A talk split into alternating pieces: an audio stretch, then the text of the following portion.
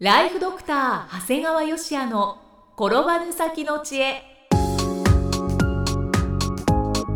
ビジネス勉強マネープラン。介護ライフワークバランス。この番組では認知症専門医であり経営者でもある長谷川芳也が人生を10倍豊かにする知恵をお届けします。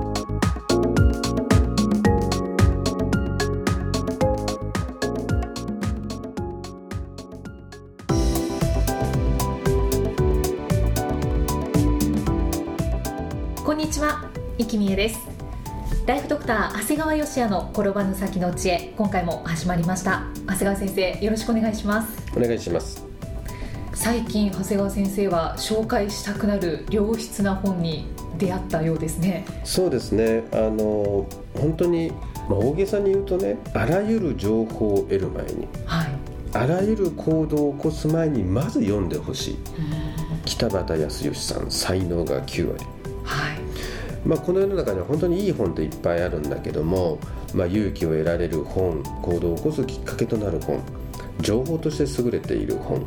まあ、楽しい本など様々なんだけど、まあ、以前にもご紹介したこの北畑康義さんの新刊というのはやっぱりレベルが違うんだね。変な話僕この本読まずしてどんな本や映画を見に行っても変な話誰に会ってもどんな話を聞いても無意味だと思うんだね逆にこの本読まずしてどんな行動を起こしてもやっぱ無意味だと、すごいそこまで言える本なんですね、うん、ただね気をつけないといけないのは本当見た目はすごくラフな感じですからそこまでの内容があるとはちょっと思えないんだけどそれぐらいの内容があるんだよね。だから本当にこの本に書いてあるようにねまず自分の才能に気がつけましょう。これ気をつけないといけないのは才能だよ能力じゃないからね。能力がないからできないんじゃなくて自分の才能って何なんだろう。その才能の源泉を生み出すような自分の過去の出来事。いわゆるこれディープインパクト。すごいディープインパクトを探しましょう。はい。でその感情を行動に移した結果生まれるいわゆる自分の才能を知りましょう。でその後はその才能をいわゆる言語化していきましょうよっていうことがこの本にあるんだね。はい。あとは本当に行動を移すだけなんだけど、本当に簡単に本読んだだけだったらねディープインパクトもいわゆる才能もこう言語化されたコアコンセプトも見つけられないんです。うん。だからきっと多くの人読んだと思うんだけど読んだで終わらしてると思う。違う。何度も読み直し何度も考えながら頭をフル回転させてちゃんと自分でメモして書きましょうよ。はい。でその結果自分の才能が見つかって言語化できたらさっき申し上げたその後の出会いだとか体験だとか情報の捉え方が全部変わるんです。だからこの本読むあの最初に読んだ方がいいよってことなんですね、うん。はい。いわゆる情報のインプットからアウトプットまでが全部が変わっちゃうんだからだから一日も早くこの本を読んできちっとはい。自分で手に書いてうん。やってほしいと思うんだよね、はいで本当にね自分自身の才能が分かるともう自分に必要な情報だけが自然に集まりますで結果として同じ価値観を持った人とつながることになるもんだから、まあ、前回の北畑さんの本に比べるとちょっと軽めの本に見えるんだけど本当にちょっと真摯に襟を正してこの中のワークをやってみるといいと思いますね。はいまあ、具体的にはこの本の中では自分の才能が気が付くために3つの質問が紹介されてるんですね。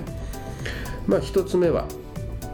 あなたは20歳までにあったものとなかったものは何ですか？もうこれは僕もこの本のすごいもう究極だと思ってるんだけど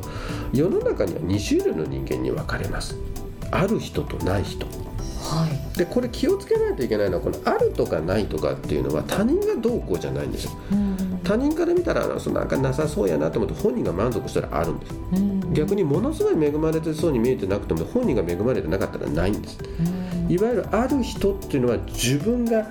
あったものに心を突き動かされて追求した人なんだよね。はいはい。でない人っていうのは自分はこれがなかったから手に入れたいと思って心を突き動かされて追求した人なんだね。うんそのあるとかないというのはじゃあ具体的に言うと。これはもう金銭面だとか愛情だとかということですね。うん例えば僕の同級生医者仲間なんかははもう医者の2代目なんか本当にある人間が多い。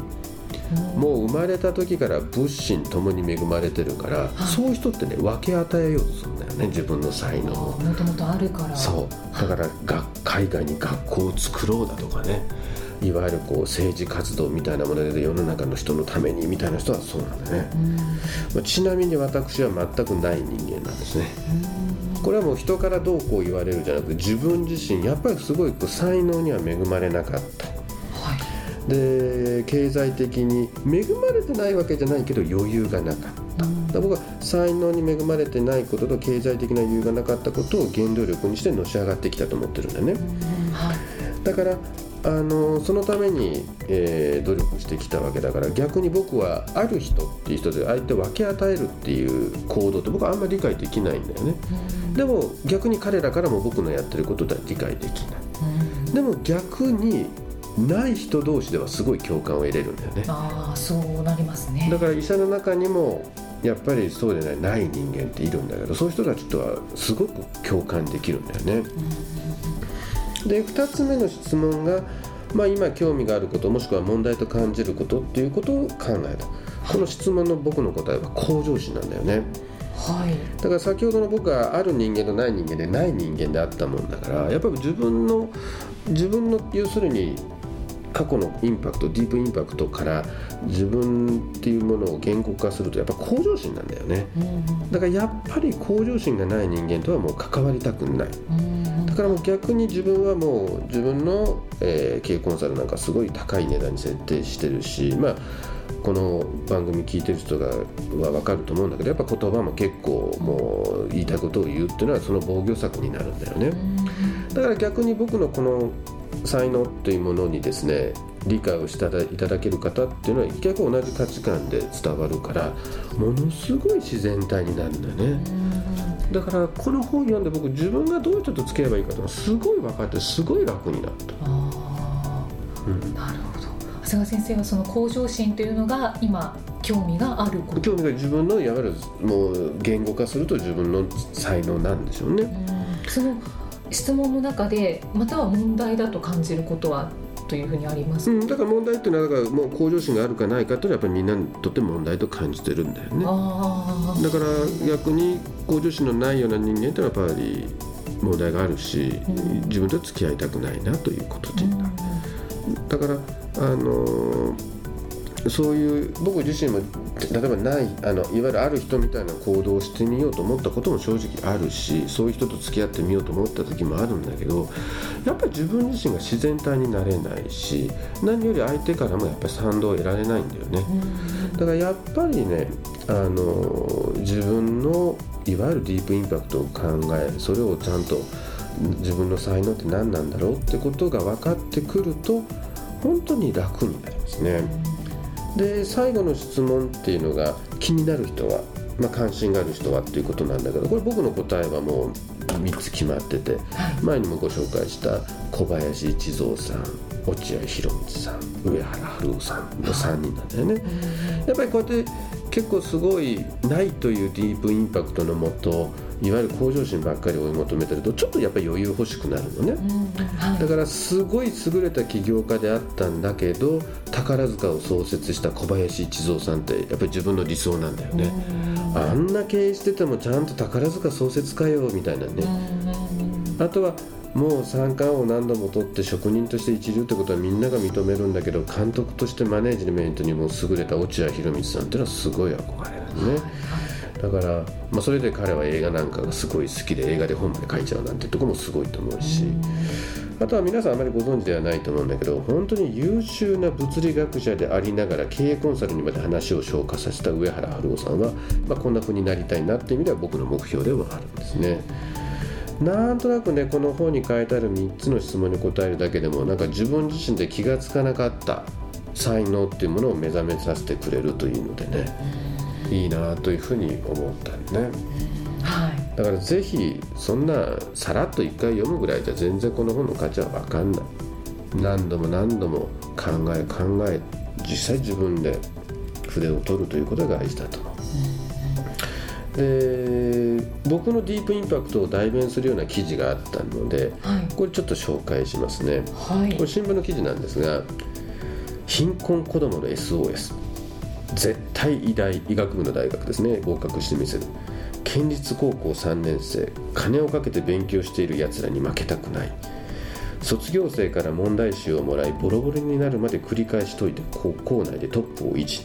両親は離婚。母親が病気で働けなくなり生活保護。成績優秀者の授業料を免除する次第と国公立を目指す。浪人は許されない。生活保護の対象から外されるためだ。生活費も自力で確保しなければならない。現役で合格できてもアルバイトと厳しい医学部の勉強を両立できるのか不安はあるがそれを押し殺しまた机に向かう。これはね僕僕もここまで正直言えば貧しくはなかったけど実は同じだったんだよね。僕がちょうど大学に受験した30年前っていうのはね、まあ、医者になるためには、まあ、国公立か私立の医学部に進学するしかなかったんだけど、はい、まあ、いわゆる私立の医学部に行くためにはやっぱり6年間で、まあ、大体5 6千万はかかるっていうわけであるけど普通のサラリーマンが行くにはもうまず無理なんだよね。だから我々サラリーマンの子供が医師になるためには国公立の医学部に入るしかなかったんだよね。でもう当時はねあの正直、まあ、あんまり語弊があるからいかんだけど一部の私立の医学部はむちゃくちゃ簡単だったんですよ、下手な女子大より簡単なぐらいでね、はい、もう愛知県のある大学なんかは英語の試験自社持ち込み可でしたからね。あそうですもうどんなんでも入れたというで実際僕のクラスでもまあ、家が医者の息子で自分よりはるかに成績の悪い同級生がもう早々にもうその大学に入学を決めたってもう怒りを感じたね、もうこれでもし自分が医学部行けなかったらもうどんなに悔しいだろうかと思って、あのー、なんかもう本当に高校1年生の1月に医学部行くって勉強してからは本当一日たりとも真夜中の2時より前に寝ることもなく勉強を続け一応合格したと。この話を実はこのブログでも書いたことがあるんだけど、はい、やっぱり医者仲間でもすっごい共感してくれる人が何人かいたね。やっぱり僕らの世代ってそういう世代いっぱいいるんだよ。今はみんなのほほんと医者やってるような感じだけど悪いけど何くそっていういうもう要するにこう自分たちに、まあ、お金がないわけじゃないんだけど医学部に行くという中ではお金がない。その原動力ってやっぱただならぬわけですよね。だから皆さんの中でねやっぱ若い子たちが自分は能力がないからとか自分はとか言ってる人間と頭くるわけね、こんなもんやりゃできるに決まっとるやないかっていうことなんだよね。だからこの本の中に書いてた子たちにはねあれこれも手を出すより一冊の問題集を繰り返す勉強法これが正しい勉強法なんです。僕もそうでした。塾に行くこともなくとにかくひたすら一冊の問題集を何度も何度もでこれが正しい。でアルバイトの厳しい学部の勉強を両立できるかできます。今の根性があればできると思う。だから僕はねこの新聞の記事の学生さんはねとこれでかけがえのないディープインパクトを手に入れられると思うんだよね。できっといいドクターになるんじゃないかなもしくはなってほしいなというふうに思います。なんとなくこの北畑さんの本を読んでね自分のこう才能なんかを認識してたちょうどその時にこの新聞記事を見てね、はい、なんか自分の強いディープインパクトっていうのはすごいこう思い返したんだね。だからまあ能力がないってことを自分も書いてたんだけどやっぱその国公立の医学部に行くにほどの能力もないけど行きたい。そのためにはどうすればいいんだって。やっぱり一生懸命考えて考えたんだよね。でそこを補う、まあ、それがいわゆる向上心になっていくわけですから。だからまあ皆さんもぜひあのこの本を読まれてですねあのぜひ自分の才能を見つけられるとね生き方が変わるんじゃないかな。その僕らみたいなこの激烈なものがディープインパクトである必要はないと思うのね、うんうん、逆にすごい自分は恵まれていろんな人のお世話になったからだから自分はこうやってみんなに分け与えるようなことをしたいでも全然いいわけ。あくまで僕らはない人間ですからない人間のディープインパクトの話をしたけど当然ある人間のディープインパクトもあるただ言えることはある人間とない人間って同じことやっても違うもの作るよってことだよね、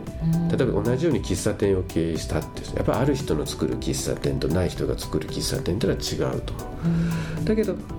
そこはどっちがいいとか悪いじゃなくて自分に合ったものを作った方がきっと流行るよっていうことなんだよね。はいはい、ない人間が分かち合うような喫茶店に使うときっとお客さん来ないだろうし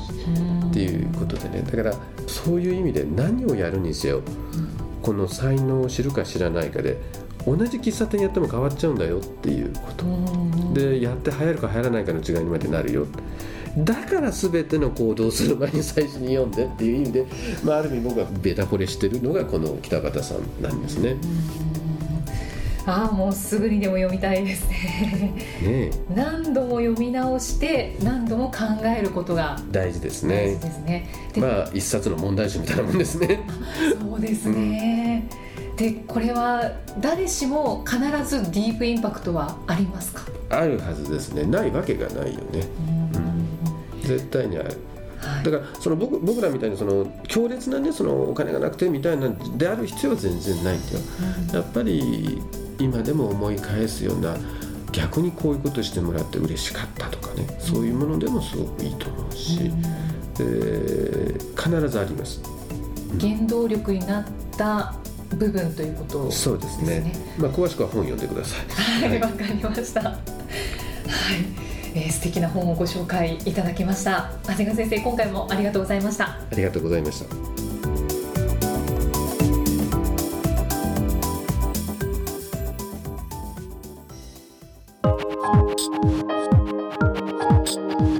放送はいかがでしたか？番組ではご感想や長谷川よしへのご質問をお待ちしています。番組と連動したウェブサイトにあるホームからお申し込みください。URL は http コロンスラッシュスラッシュ brain-gr.com スラッシュ podcast スラッシュ http コロンスラッシュスラッシュブレイン -gr.com スラッシュポッドキャストスラッシュです。それではまたお耳にかかりましょう。この番組は提供ライフドクター長谷川芳也。プロデュースキクタスナレーションは